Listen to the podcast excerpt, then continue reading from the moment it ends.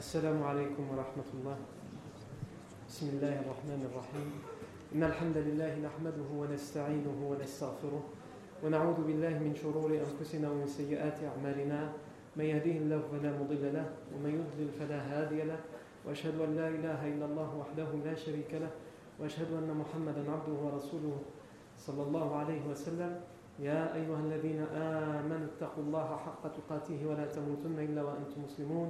يا أيها الناس اتقوا ربكم الذي خلقكم من نفس واحدة وخلق منها زوجها وبث منهما رجالا كثيرا ونساء واتقوا الله الذي تساءلون به والأرحام إن الله كان عليكم رقيبا يا أيها الذين آمنوا اتقوا الله وقولوا قولا سديدا يصلح لكم أعمالكم ويغفر لكم ذنوبكم ومن يطع الله ورسوله فقد فاز فوزا عظيما أما بعد فإن أصدق الحديث كتاب الله, كتاب الله تعالى وخير الهدي هدي سيدنا محمد صلى الله عليه وسلم وشر الأمور محدثاتها وكل محدثة بدعة وكل بدعة ضلالة وكل ضلالة في النار أجارني الله وإياكم من النار ثم أما بعد أيها المسلمين Donc on revient à la vie du prophète Mohammed sallallahu alayhi wa, alayhi wa sallam.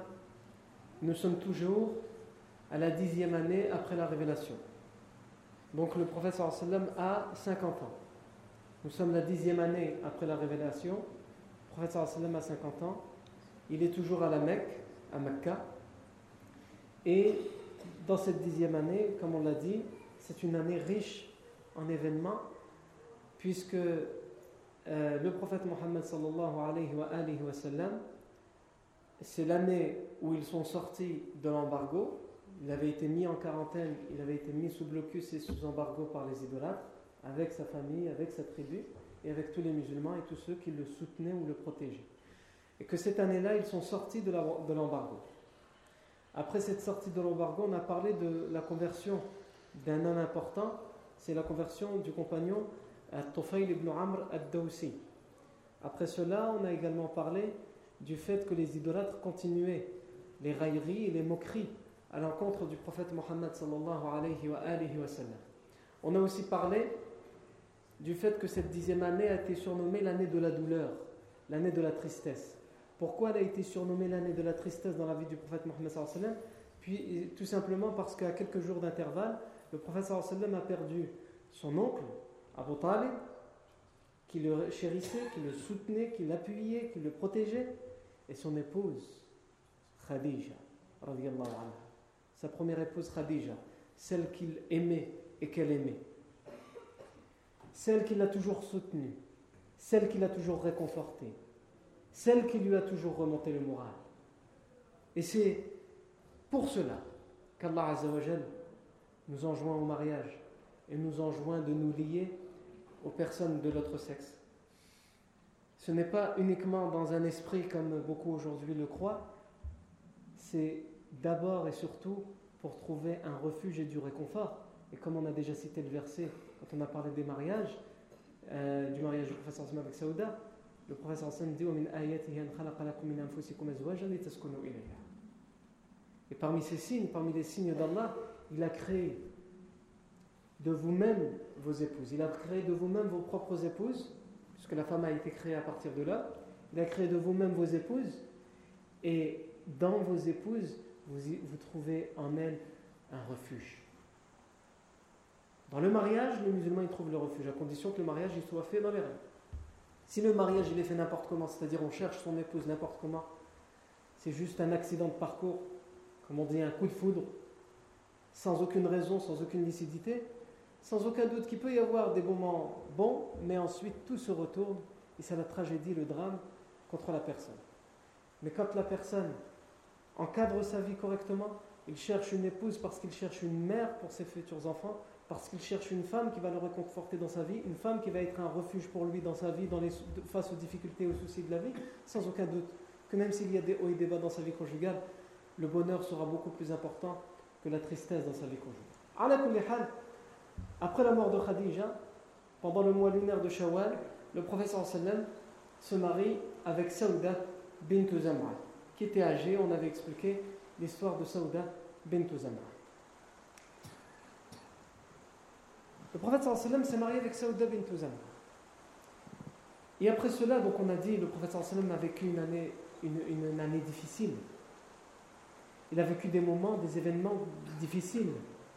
La fin de l'embargo, la mort d'Abu Talib, les moqueries et les railleries des idolâtres qui reprennent, la mort de son épouse Khadija anha, donc il a besoin de changer d'air. Et son choix va se faire sur la ville de Taif, qui est à l'est de la Mecque, légèrement au sud de la Mecque et plus à l'est, à 70 km de la Mecque, 70 km de Mecque. Taif. Le prophète part pour Taif, pour faire da'wa à Taif, puisque Taif, c'est une ville évidemment qui n'est pas musulmane, puisqu'à l'époque, euh, les musulmans étaient très minoritaires, ils étaient rares même. Et donc, étant donné qu'à la Mecque c'est difficile, ça fait dix ans que le professeur Hassan fait le travail de da'wah. Ça fait dix ans qu'il subit et supporte les moqueries, les persécutions, les tortures, les crachats, les insultes. C'était ça la da'wah. Et malgré tout, le professeur Hassan disait à son peuple qu'il insultait. Il disait à propos de son peuple qu'il le moquait, qu'il le raillait. Il disait toujours Allahumma qawmi fa la Oh mon Seigneur, guide mon peuple ils ne savent pas. S'ils me font ça, c'est parce qu'ils ne savent pas. S'ils savaient, ils n'oseraient pas faire ça. Il avait pitié pour son peuple. Et il espérait toujours pour eux la guider. Parce que c'est son rôle, c'est sa mission. Et ça doit être le rôle et la mission de chaque musulman. Vouloir aider son prochain. Même si en face, il a quelqu'un d'entêté. Même si en face de lui, il a quelqu'un qui pourrait l'insulter, le moquer, lui, il invoque Allah pour lui le professeur va à Taif. Et comme on a, on a dit dans notre méthodologie pour faire le cours sur la vie du prophète Mohammed, il y a des choses qui sont authentiques et des choses qui le sont moins. Commençons par ce qui est authentique dans cette, dans cette sortie de Taif, dans ce voyage à Taif. Il y a un hadith authentifié par l'imam muslim dans lequel qui nous est rapporté par euh, Aisha anha, l'épouse du prophète et qui nous dit سألت رسول الله صلى الله عليه وسلم فقلت يا رسول الله هل أتى عليك يوم كان أشد عليك من يوم أحد فقال صلى الله عليه وسلم لقد لقيت من قومك ما لقيت وكان أشد ما لقيت منهم يوم العقبة إذ عرضت نفسي على ابن عبد يالين ابن عبد كلال فلم يجبني إلى ما طلبت. فانطلقت وأنا مهموم في وجهي فلم أستفق إلا بقرن الثعالب فرفعت رأسي فإذا فنظرت فإذا بسحابة قد أظلتني فإذا بها جبريل فناداني يا محمد إن الله قد سمع قول قومك إن الله قد سمع قول قومك وبعث ملك الجبال لتأمره بما شئت فيه. فناداني ملك الجبال فقال فسلم علي ثم قال يا محمد إن الله قد سمع قد سمع قول قومك لك وبعث إليك وبعثني إلي وأنا ملك الجبال وبعثني ربك إليك. فأمرني فأمرني بما شئت.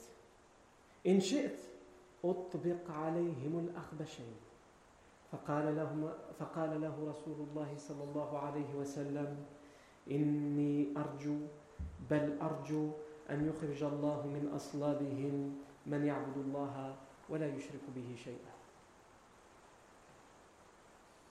Donc ce hadith qui a été authentifié et qui, dans, qui se trouve dans l'authentique de Muslim, il nous dit quoi Il nous dit donc il nous est rapporté par Aïcha.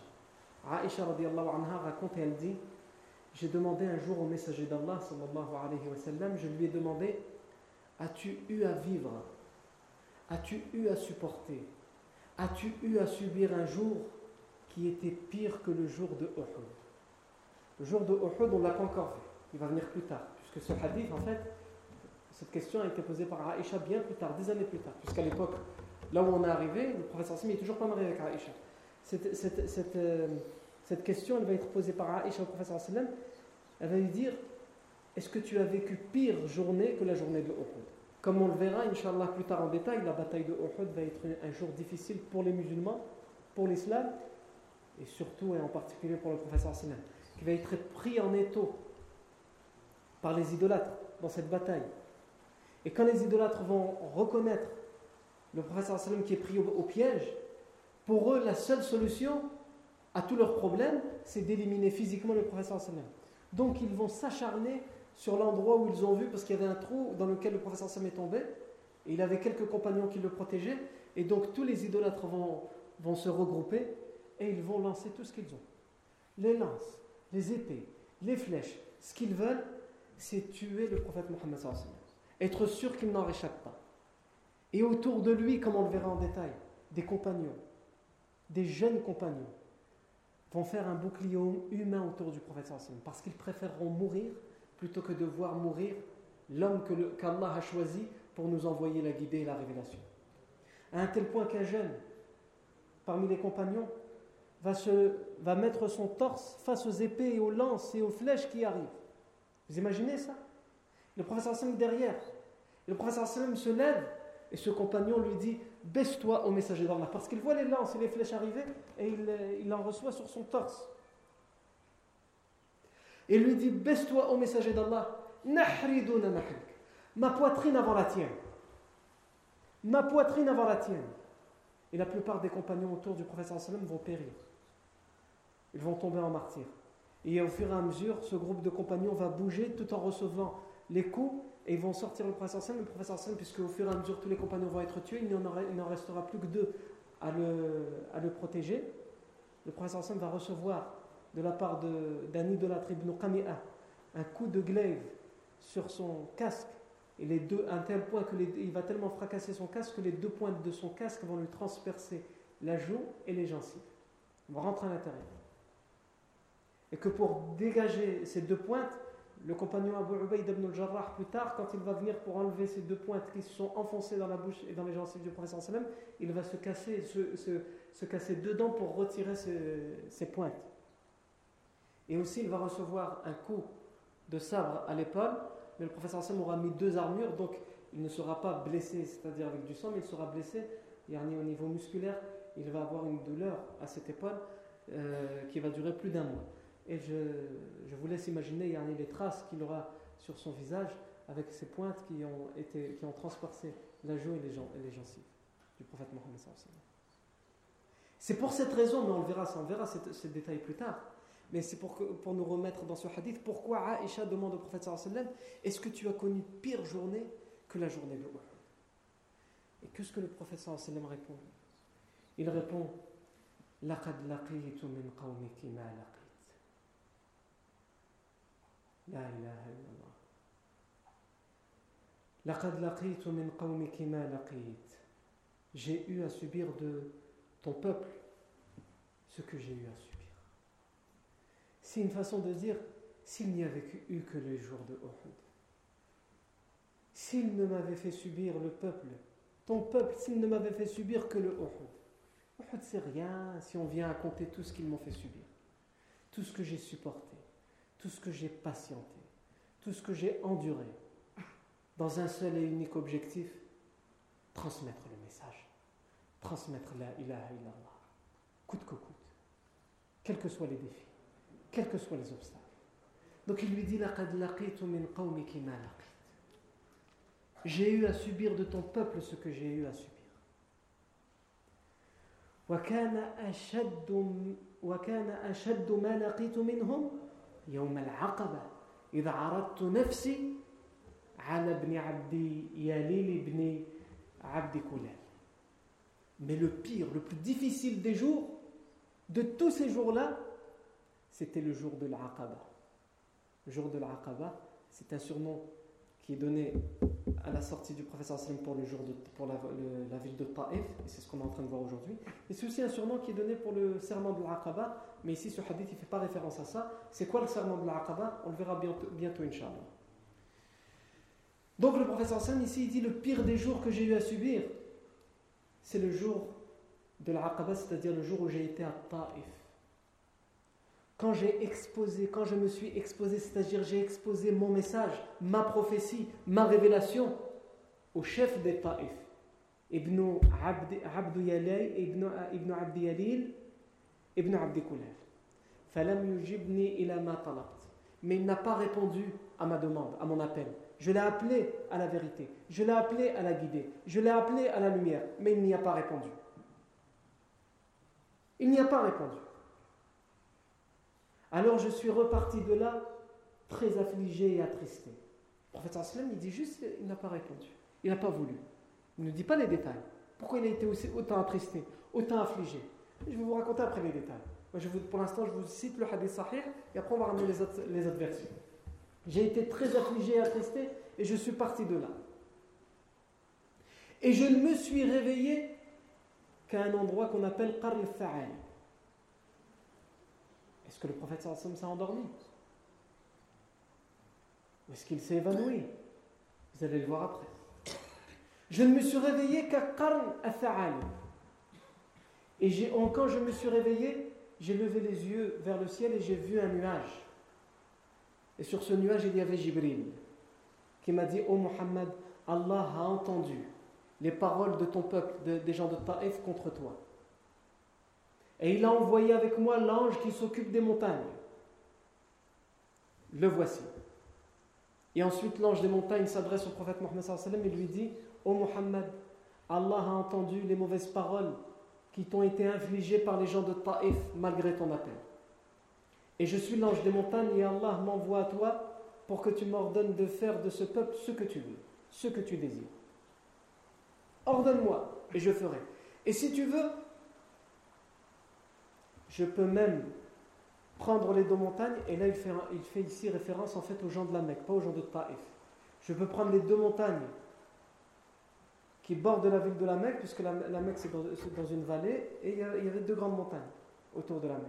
Je peux prendre les deux montagnes et les détruire, les, faire, les s'ébouler contre cette ville et tous les gens qui y sont parce qu'ils refusent ton appel. Et le prophète Mohammed a répondu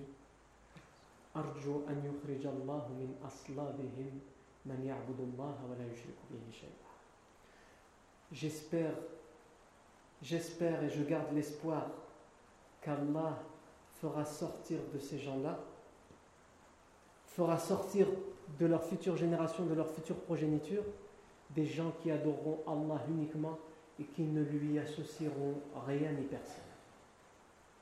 Le prophète sallam est toujours dans cette démarche. La démarche de faites-moi le mal et moi je continue à espérer le bien pour vous. Crachez-moi dessus, insultez-moi et moi je continue à prier Allah pour qu'il vous guide. Parce que tout le mal qui provient de vous n'est que le signe que vous êtes égaré et que vous avez besoin d'être guidé. Et c'est ainsi que chaque musulman doit vivre, en, période, en particulier nous, les musulmans, dans cette période difficile que nous vivons en France, c'est le comportement qu'on doit avoir. C'est le comportement qu'on doit avoir face aux gens qui ont peur de nous, qui nous détestent, parce qu'ils euh, regardent BFM, BFM TV euh, avec, à des doses qui ne sont pas prescrites par des médecins. Comme toutes les choses, quand on abuse dans les doses, ça devient une drogue et ça devient dangereux. Mais quand on regarde BFM TV plus de deux minutes par jour, c'est foutu. Hein. La cervelle, elle part en ébullition. Et la personne, il ne voit plus que islam, bombe, fascisme, islamo-fasciste, voile, soumise, bombe, pistolet, explosion, euh, c'est tout. Et donc quand il voit une personne comme toi dehors, son cœur il s'arrête. Il faut le comprendre un petit peu. Le jour où il y a eu les attentats de Charlie Hebdo, je suis sorti de chez moi avec une là-bas juste devant chez moi, pour récupérer les papiers de la boîte aux lettres. Et une femme qui passait par là en voiture, elle m'a regardé, à la calé, mskine. Elle a calé. Je me suis dit, elle va m'envoyer la police, elle va dire, ils sont là, je les ai trouvés. Ils sont là, les kouachis. Ça n'a rien à voir, madame. Et c'est difficile. Donc le musulman, il doit faire preuve de dignité.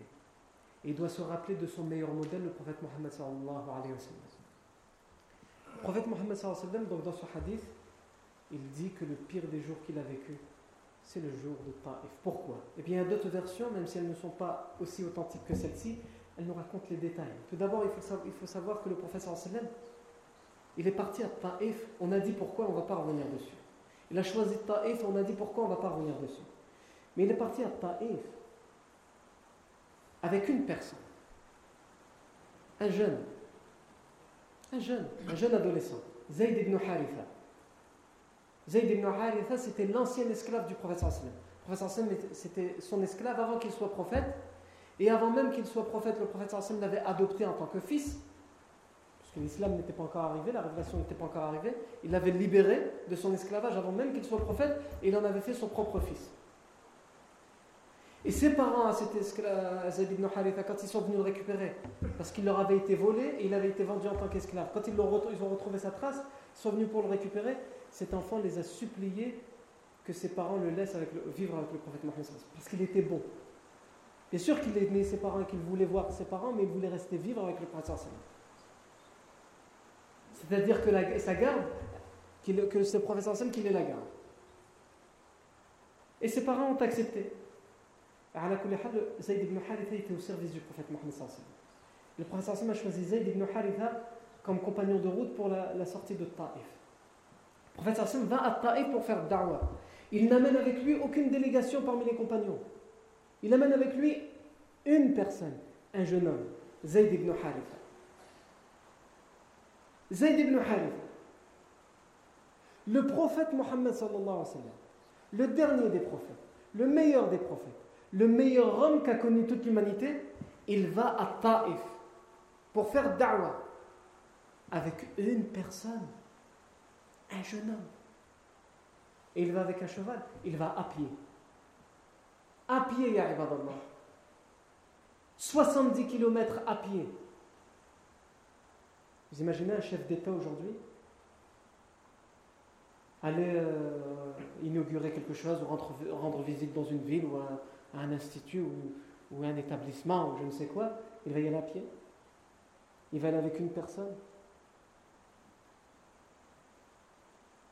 D'abord, il y a les gardes du corps. Après les gardes du corps, il y a le protocole à suivre un protocole. Il faut le tapis rouge, il faut la voiture d'une marque.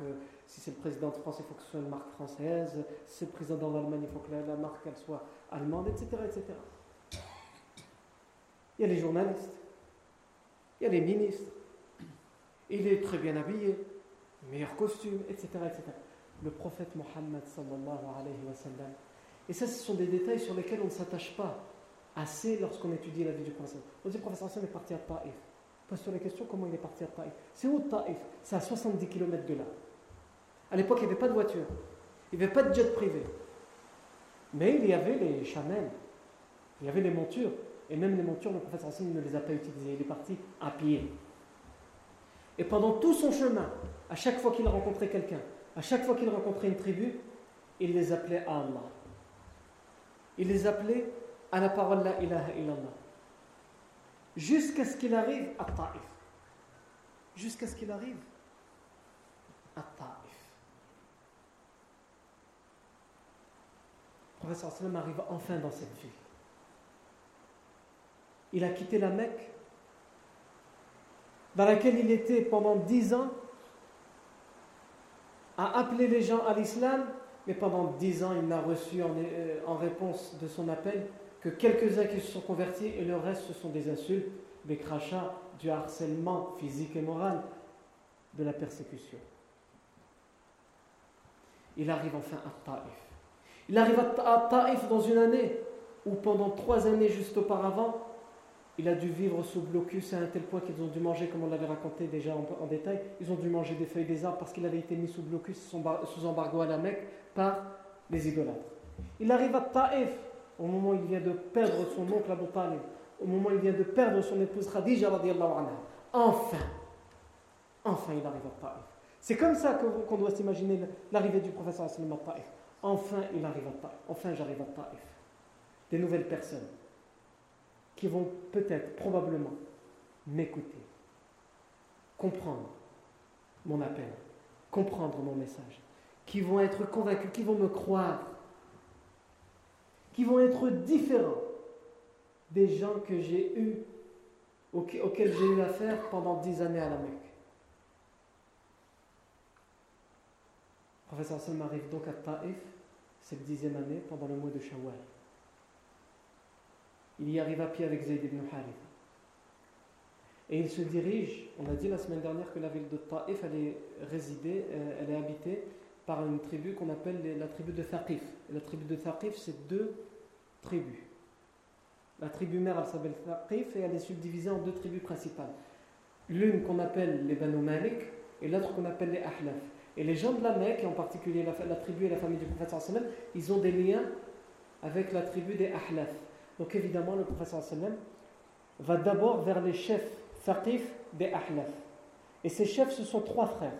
Le premier, c'est celui qui a été cité dans le hadith de l'authentique musulman, Ibn Abdi Yalil, Ibn Abdi Kulal, qu'on appelle aussi Ibn Abdi Yalil, euh, Ibn euh, ibn Umayr al-Thaqafi.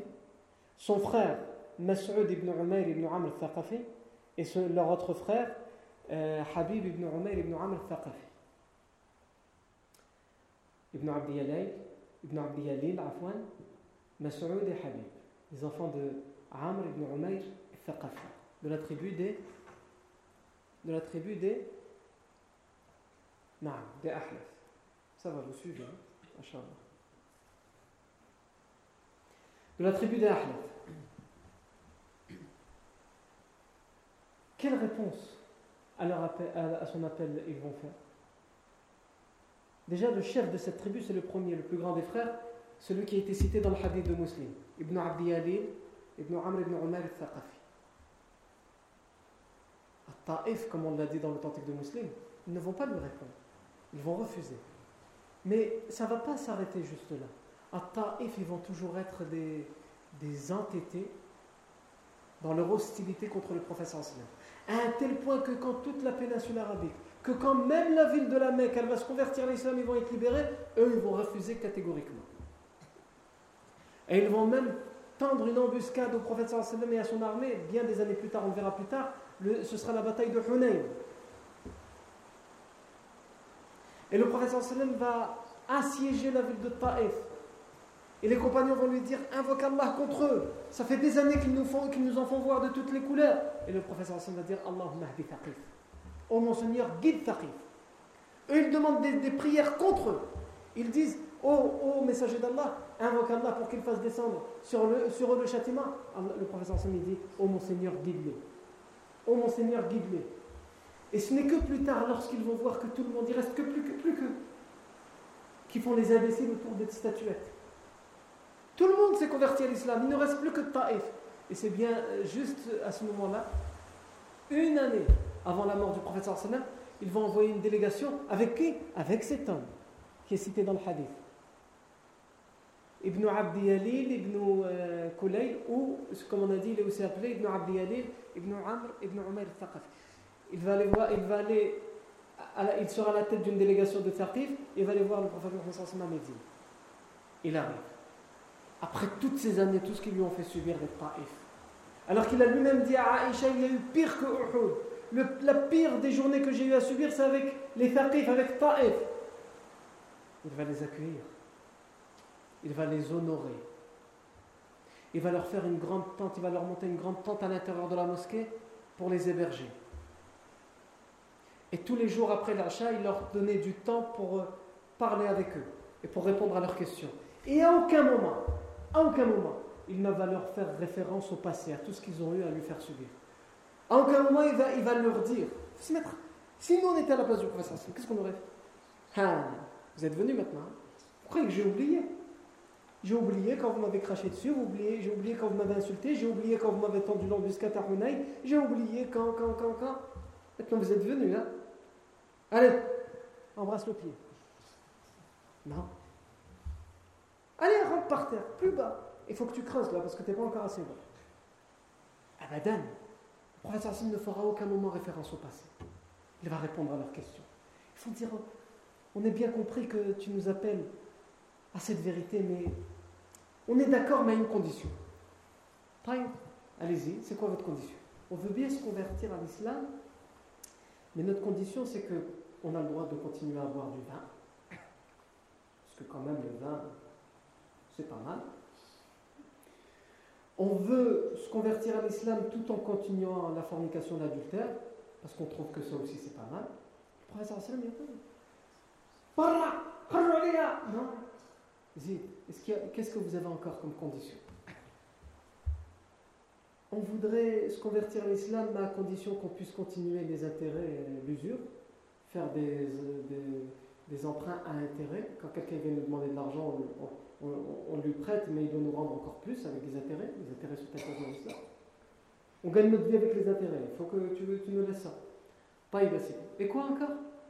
Et aussi, nous, on a une divinité importante qui s'appelle l'être. On voudrait continuer à tourner autour quand même.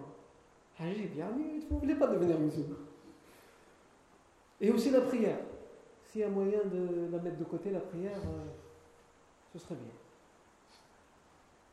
Le prophète Mohammed avec hikmah, il leur a parlé. Et chaque jour à l'achat, il leur ramenait plus d'arguments, il répondait à leur euh, réticence. Et au bout de quelques jours, ils vont dire Nous acceptons sans aucune condition. On arrête. Et à partir de ce jour-là, la tribu de Taïf va être une tribu exemplaire.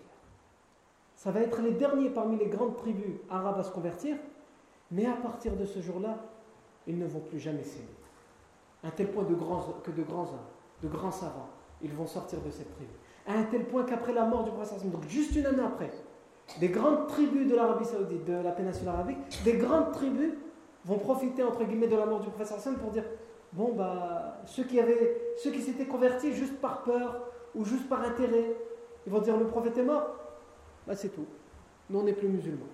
Ou ceux qui vont se dire il y en a qui vont se dire faux prophètes, il y en a qui vont suivre des faux, faux prophètes comme Moussaïlimatul Kadha. On le verra Inch'Allah plus tard. Eh bien, ceux de qui on avait le, plus à craindre, qui retournent leur veste, c'est les Taïf. Parce qu'on voit bien qu'ils ont été les derniers à se convertir. On voit bien qu'ils ont eu du mal, ils viennent en disant on veut continuer l'adultère, le vin, etc., etc.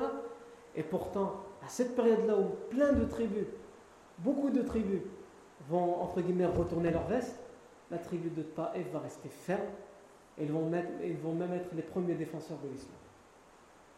Donc il ne faut pas juger les gens. Certains ont besoin d'un mois pour comprendre et se convertir. D'autres ont besoin de deux ans, d'autres de six ans, d'autres de dix ans, d'autres de quinze ans. Chacun le temps qu'il a besoin. Mais ce qui compte, c'est qu'il le fasse lorsqu'il est convaincu. Et lorsqu'il le fait parce qu'il est convaincu, n'ait aucune crainte pour lui. N'ait aucune crainte. Pour lui. Allah Azza wa va leur monter une bonne Donc je reviens à Taif. Le professeur Sallam parle à ces trois chefs des Ahlaf. Ibn Abdi Ibn Amr, Ibn Umar al-Thaqafi. Mas'ud ibn Umayr ibn al-Thaqafi et Habib ibn Amr ibn Umayr al-Thaqafi. Tout d'abord, il parle au premier et lui explique Allah m'a envoyé comme prophète. Dites la ilaha illallah. N'adorez pas l'at, puisque l'at c'était leur divinité à eux. N'adorez pas les autres divinités, etc. Qu'est-ce qu'il va lui dire le premier? Il va lui dire il se moque de lui. Va lui dire que j'arrache et que je vole la, toile de le vêtement de Kaaba, la toile de Kaaba, que j'arrache et que je vole de la, toile, le vêtement de Kaaba, si Allah t'a envoyé toi. Allah t'a envoyé toi comme prophète. De, de manière plus familière, va raconter tes sornettes à quelqu'un d'autre. Le professeur Salman arrive à Taif en se disant enfin. Le premier, qu'est-ce qu'il lui dit? Si toi, tu as été envoyé par Allah, eh bien moi, je suis capable d'aller voler et d'aller arracher le, vêtement de, la Kaaba. Parce que la, Kaaba était sacralisée par les idolâtres. Et donc personne n'osait toucher à son vêtement ou l'arracher ou le voler. Donc il disait, moi je, pourrais être capable d'aller voler ce vêtement si toi tu as été envoyé par Allah comme prophète. Le deuxième, Mas'ud ibn Amr ibn Umayr al-Thaqafi, on va lui demander, le professeur Hassan va lui exposer sa da'wah, qu'est-ce qu'il va dire? Il va lui répondre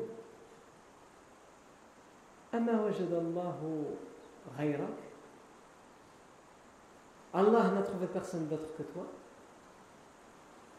C'est toi qui l'as choisi comme prophète. Il se moque de lui ouvertement. il se moque de lui ouvertement. Allah, il n'a trouvé personne d'autre que toi. Pourquoi? Parce que, comme je vous ai dit, le professeur Sam était humble, modeste. Il est venu avec Zayd ibn Haritha. Il est venu avec des vêtements modestes, des vêtements humbles. Il est venu sans aucune délégation. Si, pour eux, si Allah y envoie un prophète, ça va être un roi, ça va être un empereur, ça va être un chef, ça va être un notable, ça va être une élite. Donc il lui dit Allah, il n'a trouvé personne d'autre que toi. Troisième chose, Troisième personne, Habib ibn Amr ibn Umayr al-Thaqafi. Lui, qu'est-ce qu'il va répondre au prophète sallallahu Il va dire Wallahi la ukallimuka abada. Je jure que je ne te parlerai jamais. Pourquoi? Pourquoi? Il va expliquer. In kunta rasulan haqqa la anta la anta a'zamu khatar. La anta a'zamu khatar. لأنت أعظم خطرا من أن أرد عليك وإن كنت تكذب على الله فما ينبغي أن أكذب Il va dire, moi je ne te parlerai plus, plus, je ne te parle pas, moi je te dis rien. Pourquoi Parce que si tu dis la vérité, tu es vraiment prophète, tu es un grave danger pour moi si je te réponds et je rejette tes paroles. Donc je préfère garder le silence. Plutôt que de dire c'est faux ou tu es un menteur, parce que c'est très grave de traiter de menteur un prophète.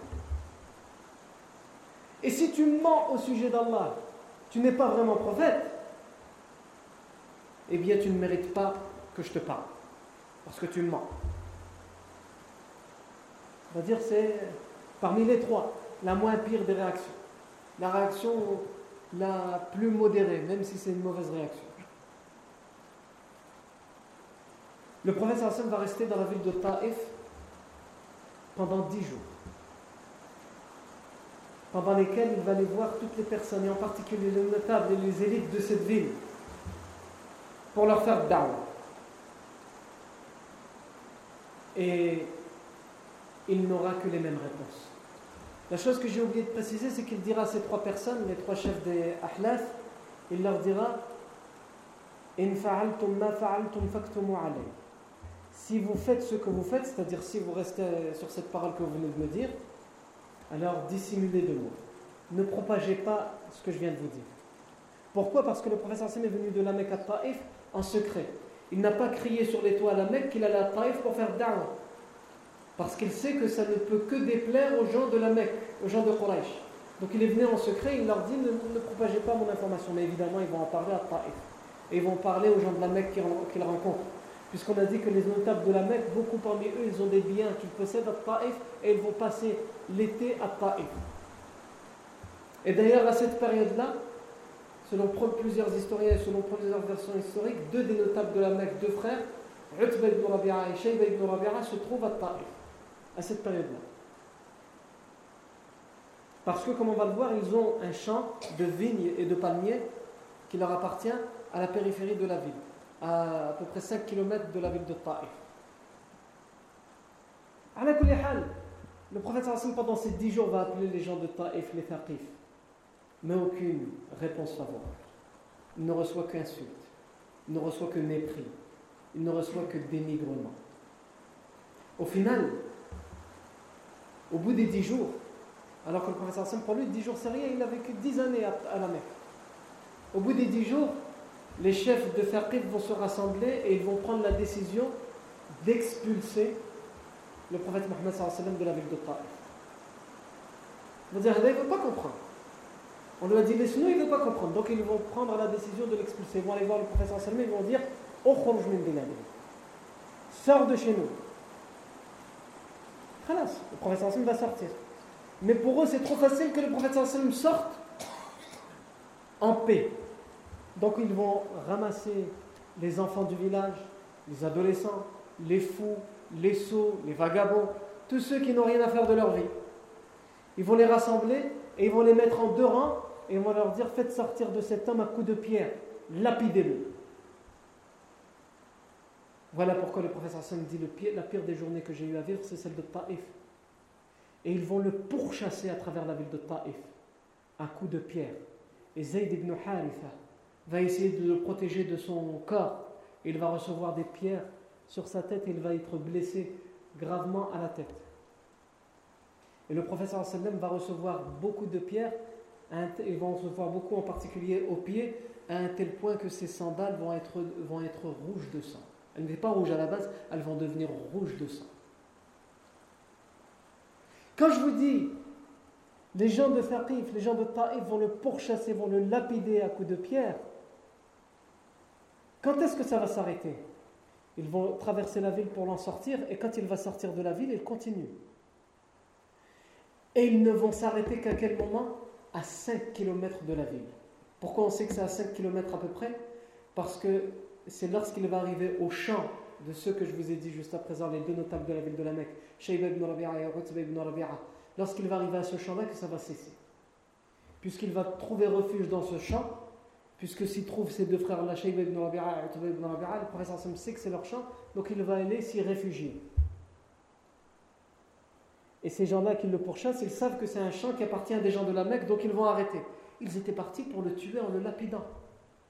Ils voulaient le tuer, c'était pas juste en sortir, parce que s'ils voulaient juste en sortir, ça, faisait, ça fait déjà 5 km qu'ils sont en train de marcher, en train de courir après et de lui balancer toutes les pierres, tout ce qu'ils, tout ce qu'ils trouvent entre leurs mains. Et le prophète Sam va arriver dans le champ. Et il va enfin s'asseoir à l'ombre. Il est essoufflé parce qu'il a dû courir pour essayer d'échapper à ces personnes. Il est plein de sang. Et son compagnon Zayd ibn Haritha la même chose, mais son compagnon Zayd ibn Haritha qui a reçu des coups plus graves, puisque lui, il, mettait, carrément son corps pour recevoir les pierres à la, place du prophète Et la seule chose qui attriste Zayd ibn Haritha, vous savez, c'est quoi? C'est pas les coups qu'il a reçus, c'est qu'il n'a pas su éviter tous les coups du, contre le prophète C'est la seule chose qui l'attriste. Il ne regarde pas les coups qu'il a reçus. La seule chose qui l'attriste à ce moment-là, c'est de voir que les pieds du prophète sont ensanglantés et qu'il n'a pas su le protéger convenablement. Alors qu'il l'a protégé du mieux qu'il a pu. Mais c'est la seule chose qu'il pense à ce moment-là. C'est On est où nous? On est où nous?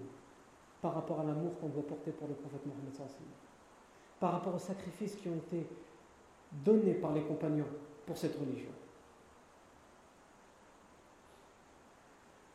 Zayd ibn Haritha va s'asseoir avec le professeur sallam, il va être au service du professeur sallam malgré ses blessures.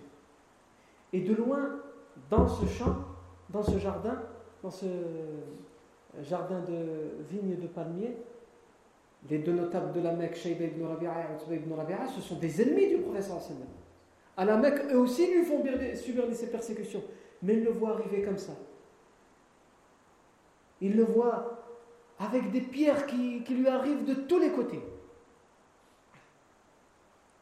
Et la seule chose qui compte à ce moment-là pour eux, puisqu'ils ne savent pas que le professeur Sam a fait da'wah, même c'est sans doute, etc., la seule chose qui compte pour eux, c'est que c'est quelqu'un de la Mecque, parce que le tribalisme y revient, c'est quelqu'un de la Mecque comme eux, et que des gens de Taïf avec qui ils sont en concurrence, et à chaque fois ils disent non, on est mieux qu'eux, ils lui font ça.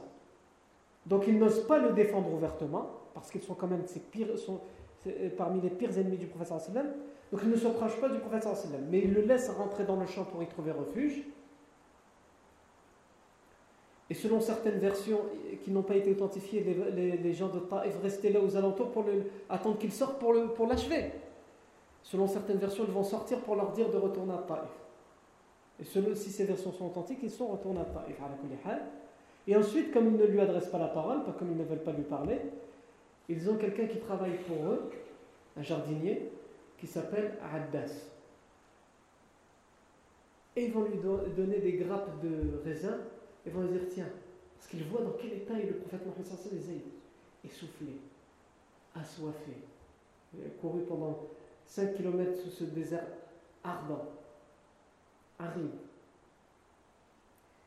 blessé. Et donc il a sans aucun doute soif et il a besoin qu'on le soigne. À l'époque, il n'y a pas le SAMU, il n'y a pas l'hôpital, il n'y a pas de. On soigne les gens et on les soulage avec les choses naturelles. Et là, comme la seule chose qu'ils ont, c'est du raisin, ils vont, prendre, ils vont prendre du raisin qu'ils viennent de cueillir, ils vont le donner à Raddas parce qu'ils ne veulent pas lui adresser la parole, parce que malgré tout, ça reste quand même leur ennemi. Et ils vont dire à Raddas Tiens, va, lui, va donner à cet homme là-bas, parce que lui, il le connaît, mais Raddas ne le, ne le connaît pas, lui, c'est un jardinier à Taïf. Va donner à cet homme ce raisin pour qu'il se soulage un peu de ce qu'il vient d'avoir euh, à subir, pour ce qu'il vient de subir.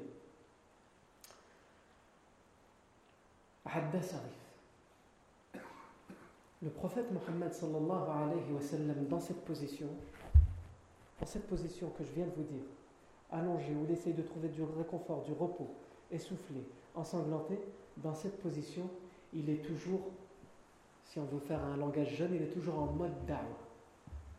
Alors qu'il devrait penser à lui. Il est toujours en mode comment appeler les gens au bien, comment appeler les gens à la vérité.